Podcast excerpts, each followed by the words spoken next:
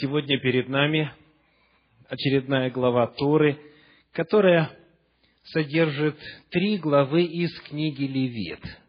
Левит 16 глава, 17 глава и 18. Мы сегодня сосредоточим свое внимание на 16 главе книги Левит, где описывается служение Дня очищения, служение Дня искупления – Перед нами в этом предписанном обряде несколько важных фигур, несколько важных действующих лиц.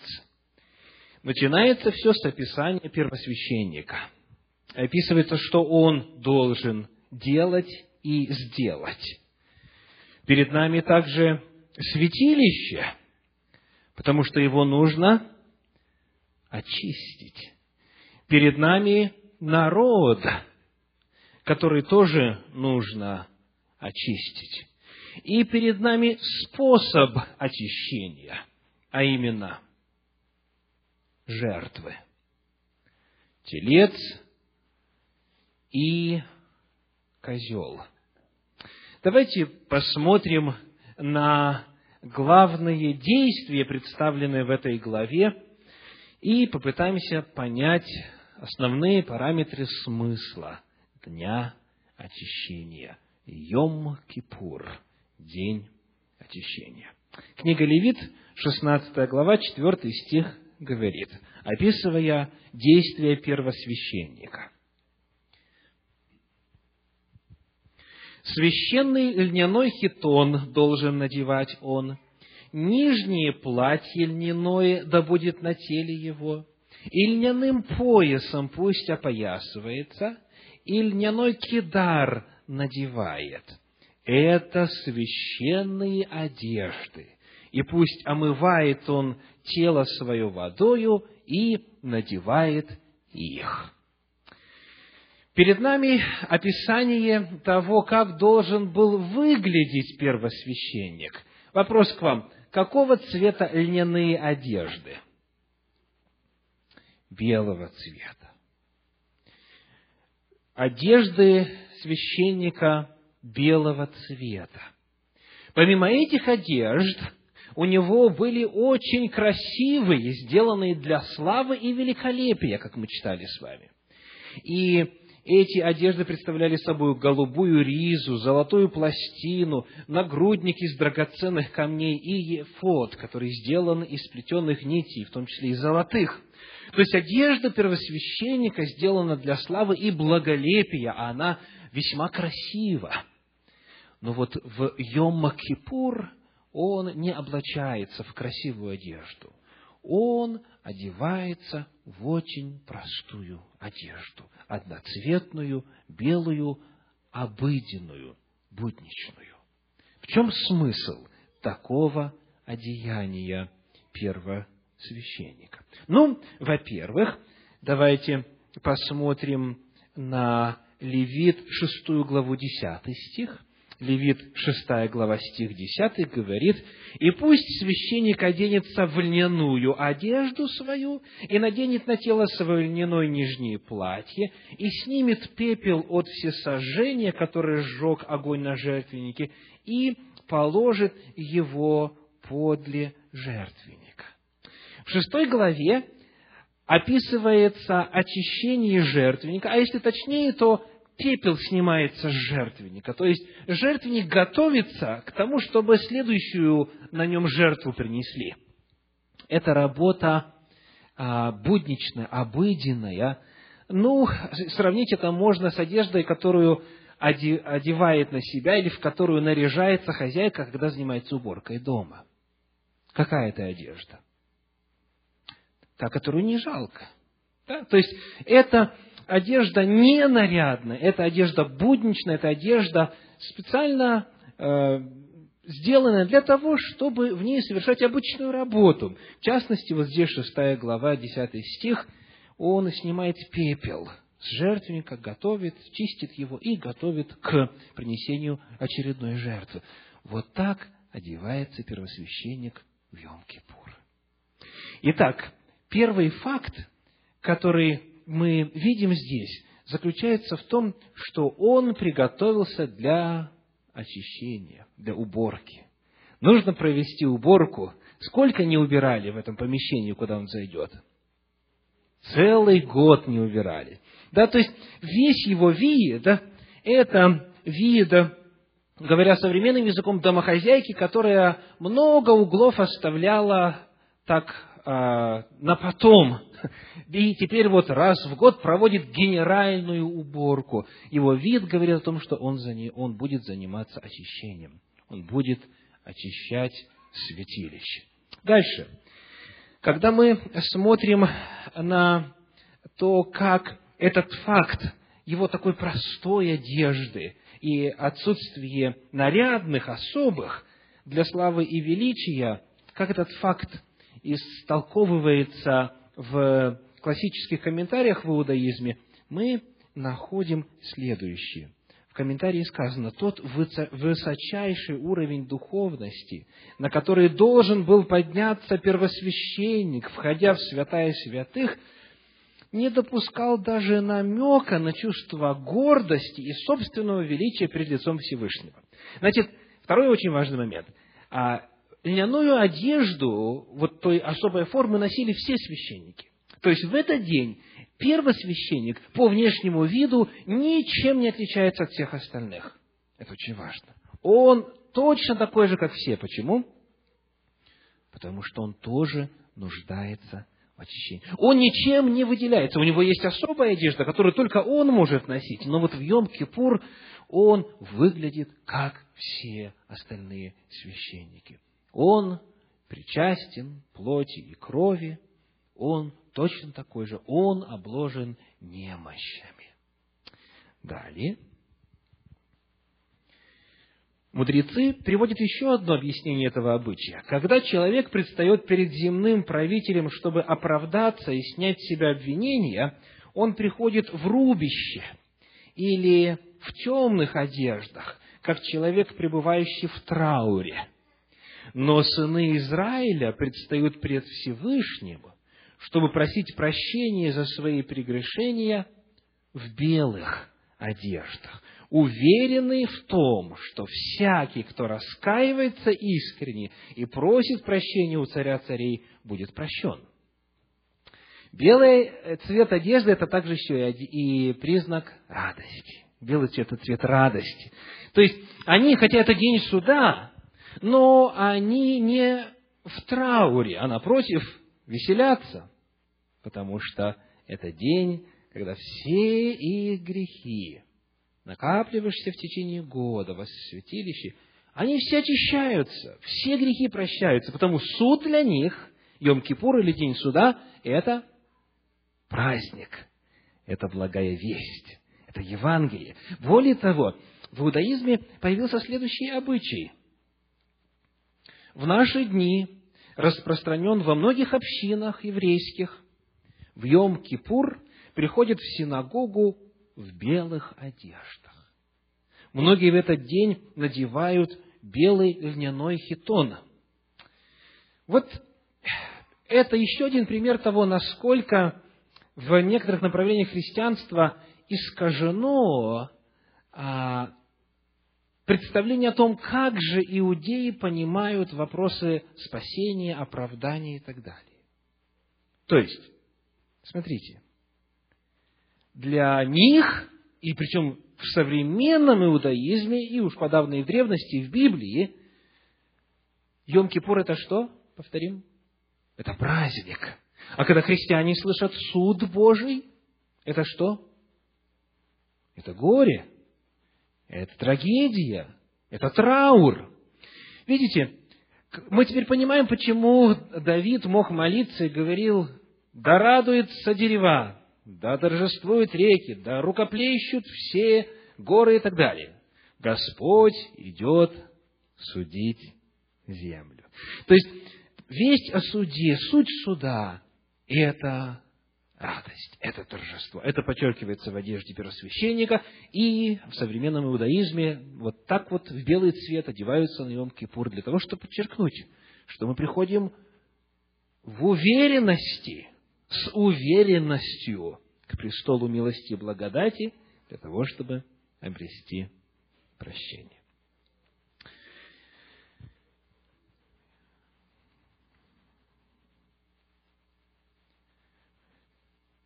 Одевшись в эту особую одежду, первосвященник вначале входит во святилище, причем во святое святых за вторую завесу с кровью тельца.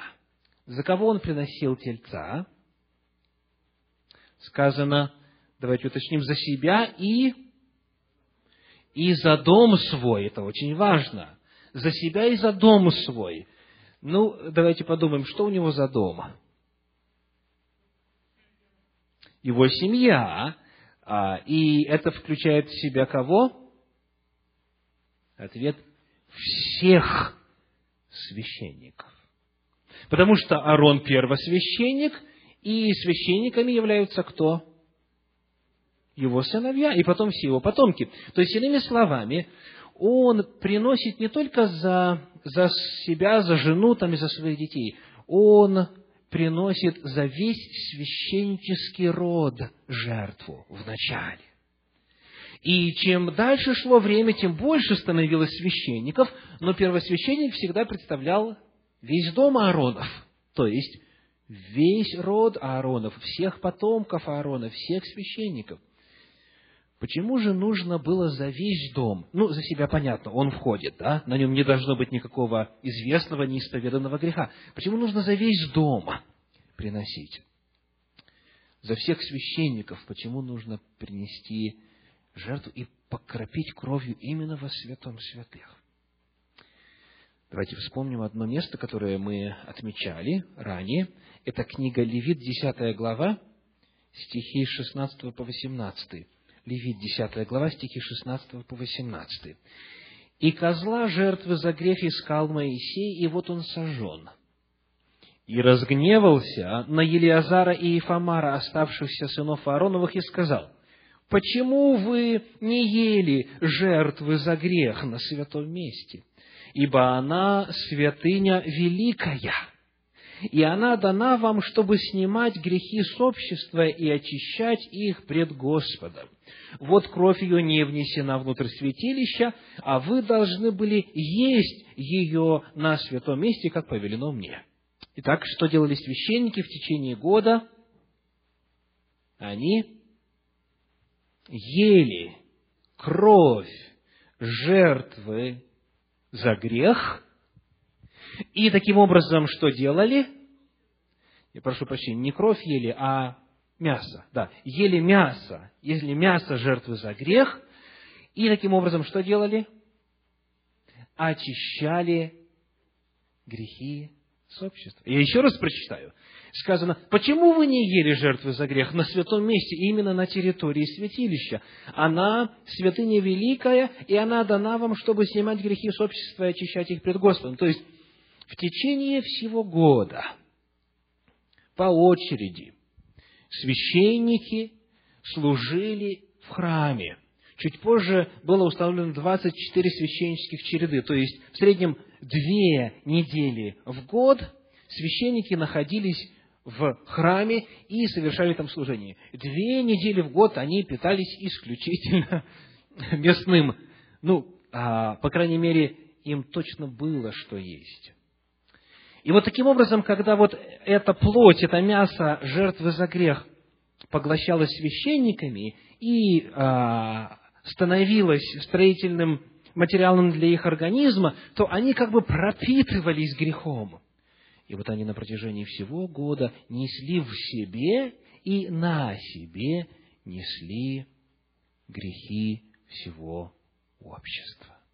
И потому прежде, чем первосвященник мог представлять народ, прежде чем он мог войти во святое святых, чтобы очистить народ, очистить святилище, он должен был за себя и за дом свой, то есть за весь священнический род принести жертву за грех. И вот, очистив себя и весь дом свой, он теперь производил следующую очень интересную процедуру. Книга Левит, 16 глава, стихи 7 и 8. Левит, 16 глава, стихи 7 и 8. «И возьмет двух козлов, и поставит их пред лицем Господним у входа скинии собрания. И бросит Аарона в обоих козлах жребий, один жребий для Господа, а другой жребий для отпущения. Вначале поговорим немножечко о первом жребии. Один жребий – это козел для Господа. Что происходило с этим животным? Оно заколалось, и кровь его вносилась в святилище, во святое святых. И там, давайте еще раз прочитаем, что он делал с этой кровью. Левит 16 глава, 15 стих. «И заколет козла в жертву за грех за народ, и внесет кровь его за завесу, и сделает с кровью его то же, что делал с кровью тельца, и покропит ею на крышку и перед крышкою, 16 стих, и очистит святилище от нечистот сынов Израилевых и от всех преступлений их во всех грехах их. Итак, кровь этого животного, козла для Господа, она кропилась на крышку и перед крышкой. Давайте вспомним, что такое крышка. Кто помнит, как она называется в древнееврейском? Капорет. Капорет. И это очень интересное слово. У него сразу два значения. Во-первых, крышка, а во-вторых, ну, Йом-Кипур что означает? День, это Йом, Кипур – очищение. Капар – это очищать, Кипур – очищение. Капорет – это очистилище, или то место, где происходит очищение. Ну, давайте сделаем шаг назад. Что находилось внутри э, ковчега завета? Закон находился, правда? Десять заповедей находились. И они сверху закрывались крышкой, капорет. Почему нужно было брызгать на крышку? Потому что возмездие за грех – смерть. Потому что грех – это беззаконие. То есть, иными словами, нужно было за все грехи всего народа, накопившиеся за год, а грехи – это нарушение как раз того, что находилось под капаретом, под крышкой, внутри ковчега завета. Нужно было на крышку, на то место, где находятся заповеди, которые нарушались как раз, которые как раз и были причиной греха, и, соответственно, причиной э, смерти и гибели. На то место нужно было покропить семь раз. Семь раз. Число полноты. Для того, чтобы закон, требующий смерти, был удовлетворен. Требования закона были удовлетворены. И вот очень интересно, как только, как только эта кровь соприкасается с капаретом, с очистилищем, как только она попадает на крышку ковчега, она тут же меняет свои свойства. Скажите, вот после заклания этого козла и до момента кропления эта кровь козла несет в себе какие характеристики? Что именно? Грех. Да, потому что он за грехи народа заколает эту жертву. Но как только она соприкасается с капаретом, с очистилищем, эта кровь меняет свои свойства, и теперь становится в состоянии что делать? Очищать. Теперь уже выходя из святого святых, он этой кровью мажет роги золотого жертвенника, выходит, мажет роги медного жертвенника во дворе, и эта кровь приобретает очищающую силу. Она побывала там, у Божьего престола. Она соприкоснулась с законом. И требования закона удовлетворены. Теперь после этого кровь может очищать. Итак, все грехи, которые на протяжении всего года вносились во святилище, вносились на святое место, либо путем поедания жертвы, либо путем поедания жертвы священниками, да, которые служили во святилище, на святом месте, либо путем непосредственно брызгания на завесу, отделявшую святое от святого святых, либо путем разбрызгивания крови на четыре стороны медного жертвенника во святилище, в течение всего года накапливавшиеся и собиравшиеся грехи, теперь в результате брызгания на ковчег завета, теперь очищаются. И после этого происходит следующие действия. Но прежде мы знаем, что все эти э, служения, все эти церемонии были прообразными. Да? Священное Писание говорит о том, что эти все служения указывали на служение в небесном святилище, на Агнца Божия, на Иисуса Христа, на Мессию, который взял на себя грехи всего мира. Вот этот вот козел для Господа указывает как раз на Иисуса Христа. Мы читаем об этом в послании к евреям в 13 главе, стихи 11 и 12, евреям 13 глава, стихи 11 и 12, сказано так. «Как тела животных, которых кровь для очищения греха вносится первосвященником во святилище, сжигаются вне стана, то и Иисус, дабы осветить людей кровью Своей, пострадал вне врат.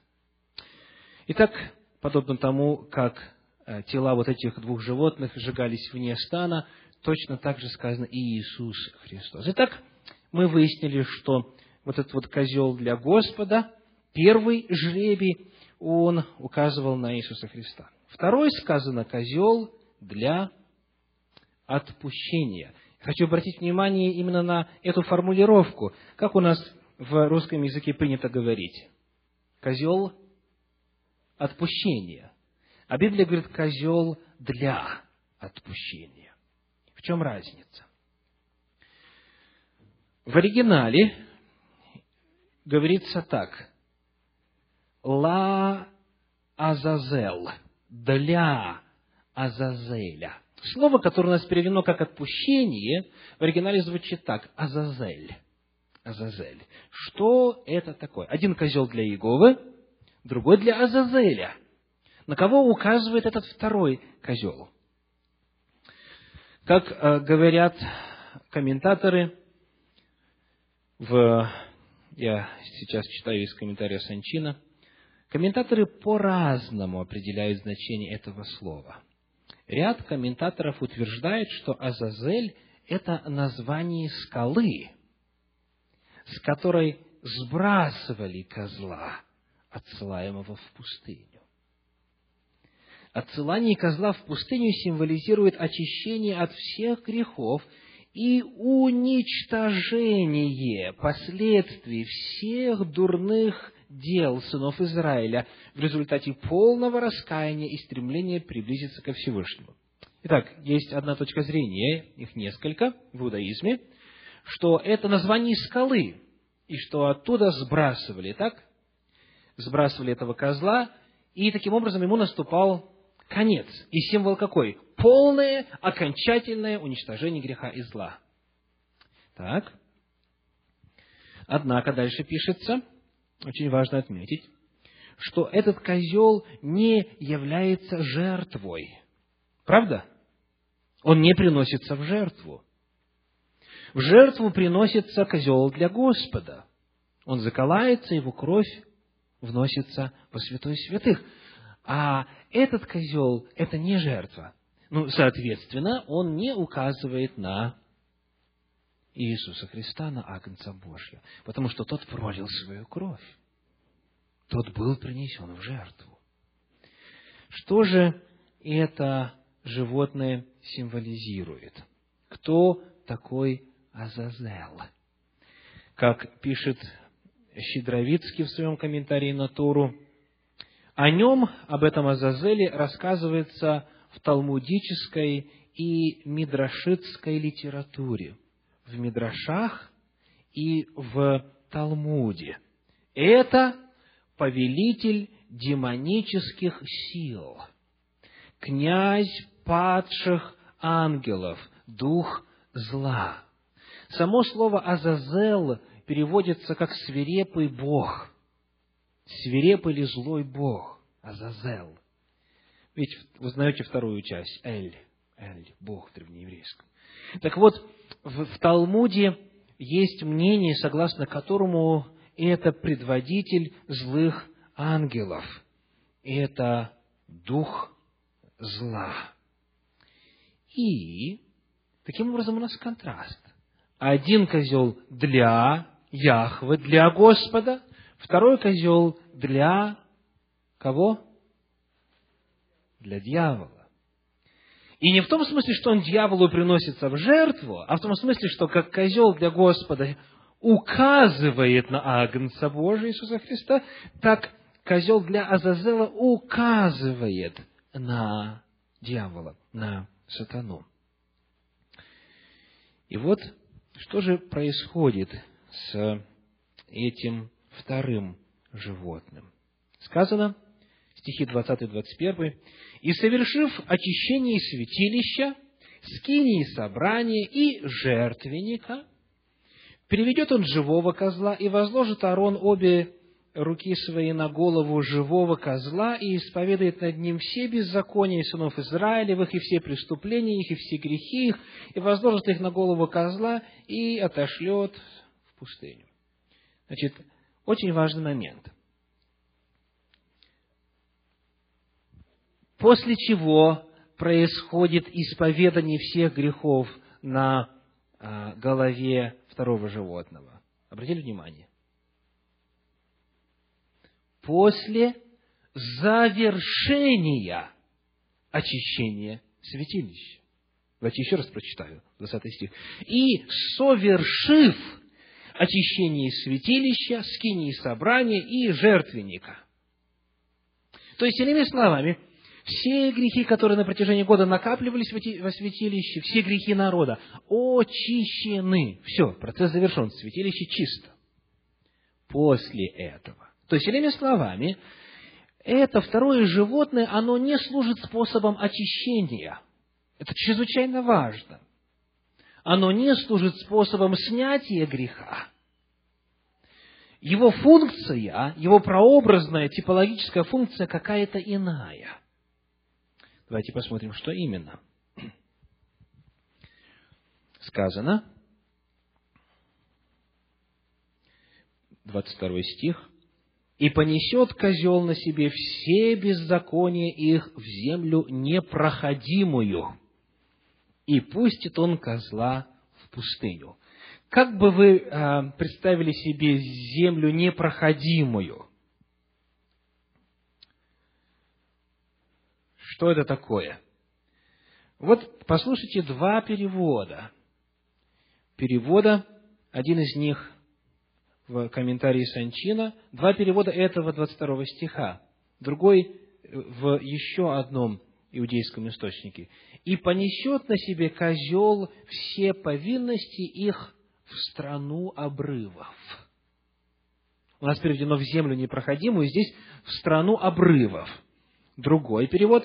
«И понесет козел на себе все их провины на землю отвесно иссеченную». И вот комментарий. Буквально земля, пронизанная трещинами, или отрезанная, прорезанная земля. Козла, как пишет комментарий, сбрасывали со скалы в пустынной местности, его останки невозможно было найти. Очень интересно. То есть, обратите внимание, в а, комментариях в иудаизме этого козла именно низвергают. И используемые в оригинале слова об этом говорят. То есть, это вот иссеченная, обрывистая, ответственная, обрывистая земля. То есть, его туда выбрасывают, и он разбивается в бездне, и а, его невозможно найти. Как козел никогда не вернется, дальше пишет комментарий, так не останется даже воспоминания о грехах, в которых народ раскаялся и которые были прощены. Как сказано в книге пророка Михея, 7 глава, 19 стих, «Ты бросишь все грехи в глубины моря». Итак, вот увидев, как эта картина представляется, воспринимается, истолковывается в иудаизме, давайте теперь посмотрим, что об этом сказано в Писаниях апостольских. Книга Откровений, 20 глава, первые три стиха. Откровение, 20 глава, первые три стиха.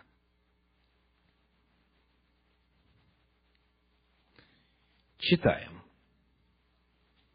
«И увидел я ангела, сходящего с неба, который имел ключ от бездны и большую цепь в руке своей. Он взял дракона, змея древнего, который есть дьявол и сатана, и сковал его на тысячу лет, и низверг его в бездну, и заключил его, и положил над ним печать и так далее. Итак, обратите здесь внимание на слова, которые используются для описания дьявола. Что с ним происходит?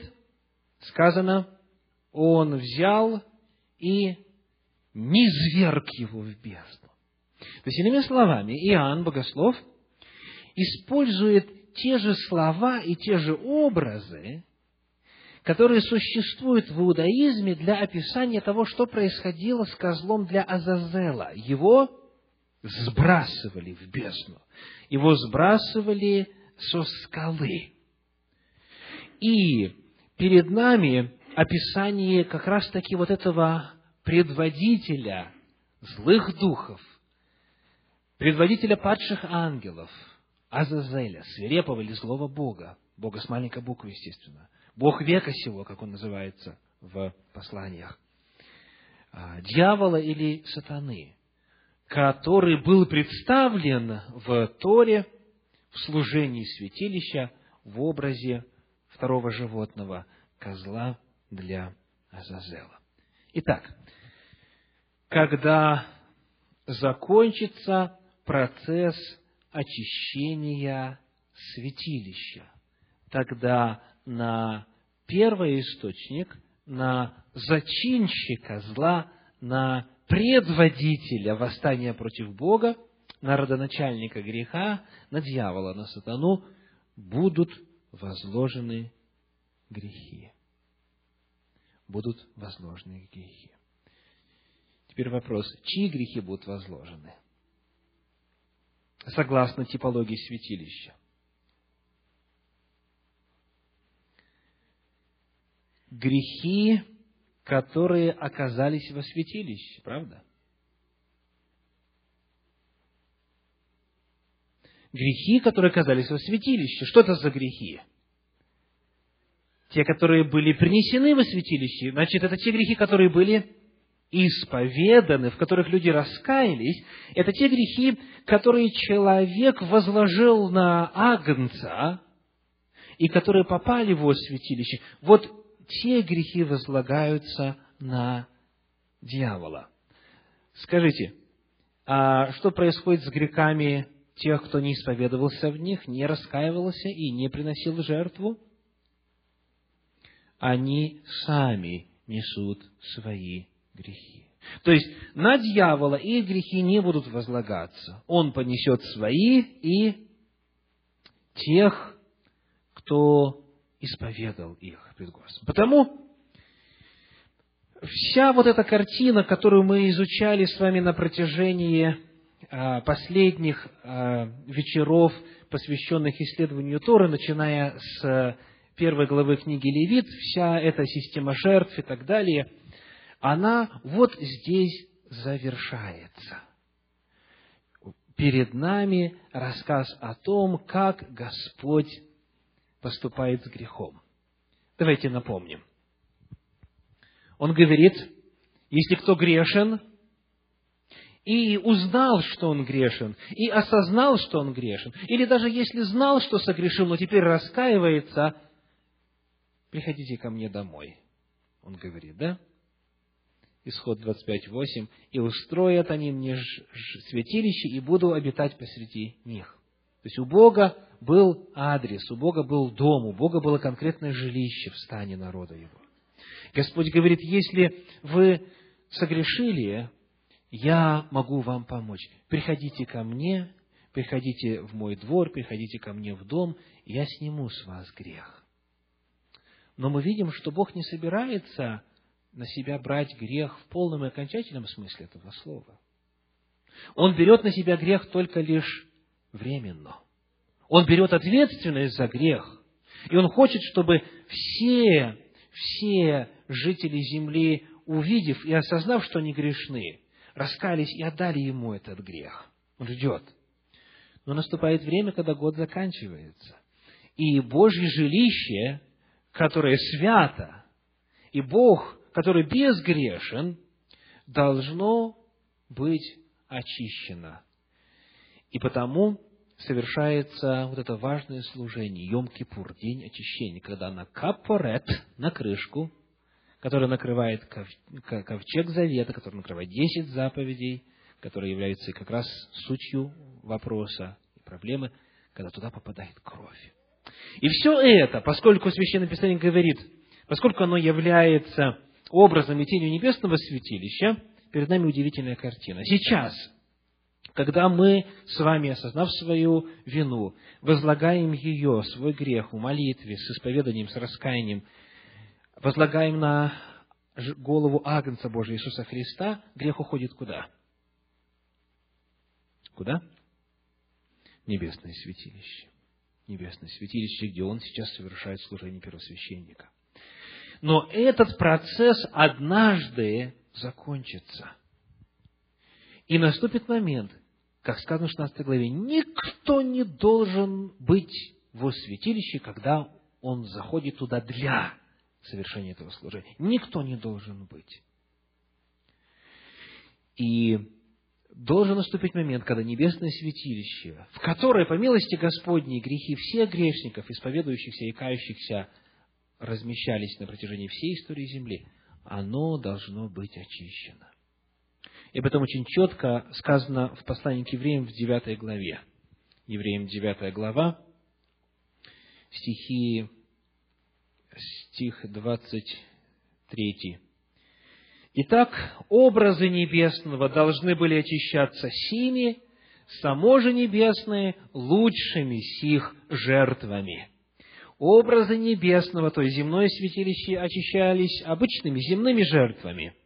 Небесное святилище должно быть очищено лучшими сих жертвами, то есть жертвой Иисуса Христа, на которого указывал козел для Господа. Так вот, небесное святилище нуждается в чем? В очищении, потом тому, как очищалось земное.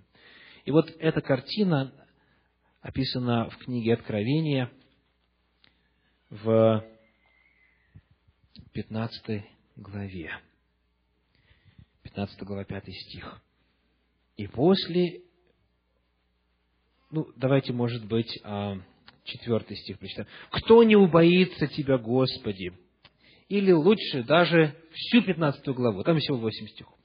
«И увидел я иное знамение на небе, великое и чудное. Семь ангелов, имеющих семь последних язв, которыми оканчивалась ярость Божия. И видел я как бы стеклянное море, смешанное с огнем, и победивший зверя и образ его, и начертание его, и число имени его, стоят на этом стеклянном море, держа гусли Божии и поют песнь Моисея, раба Божия, и песнь Агнца, говоря, «Великие и чудные дела Твои, Господи, Боже Вседержитель, праведны и истинны пути Твои, Царь Святых». Итак, одна группа что делает? Радуется. Поет. торжествует. Вот как те, кто сегодня на Йом-Кипур приходит в праздничных, в белых одеждах, показать, что не верят в Божье прощение, в Божью милость. Суд – это радость, это праздник. Но дальше сказано, четвертый стих, «Кто не убоится Тебя, Господи, и не прославит имени Твоего, ибо Ты един свят». Все народы придут и поклонятся пред Тобою, ибо открыли суды Твои. И после всего я взглянул, и вот отверся храм скинии свидетельства на небе. Что такое скиния свидетельства? Что такое свидетельство? В Торе мы читаем, «И туда в ковчег положи свидетельство, которое я дал тебе». То есть, десять заповедей называются откровением или свидетельством, или десятисловием и так далее. И скиния свидетельства – это святое святых. Это то место, где находится ковчег завета. Это то место, которое чуть раньше описывалось в 11 главе книги Откровения, в 19 стихе. «И отверся храм Божий на небе, и явился ковчег завета его в храме его». Итак, вот это место открывается. Когда оно открывается, скажите? По церемониалу Торы в Йом-Кипур. Тогда только один раз в год оно открывается, потому что завесу нужно отодвинуть, чтобы туда первосвященник зашел. Итак, открывается храм скини свидетельства на небе, и вышли из храма семь ангелов, имеющие семь язв, облеченные в чистую и светлую льняную одежду и опоясаны по персям золотыми поясами. И одно из четырех животных дало семи ангелам семь золотых чаш, наполненных гневом Бога, живущего веки веков, и наполнился храм дымом от славы Божьей от силы Его, и никто не мог войти в храм, доколе не окончились семь язв семи ангелов. Итак, в прочитанной нами 16 главе книги Левит говорится о том, что никто не может заходить в храм, пока что пока пресвященник совершает очищение. Что перед нами описано? Йом-Кипур. Но это Йом-Кипур уже теперь вселенский. Это очищение уже теперь небесного святилища. И сказано, что никто в это время туда не может зайти, пока, пока не окончились семь язв семи ангелов.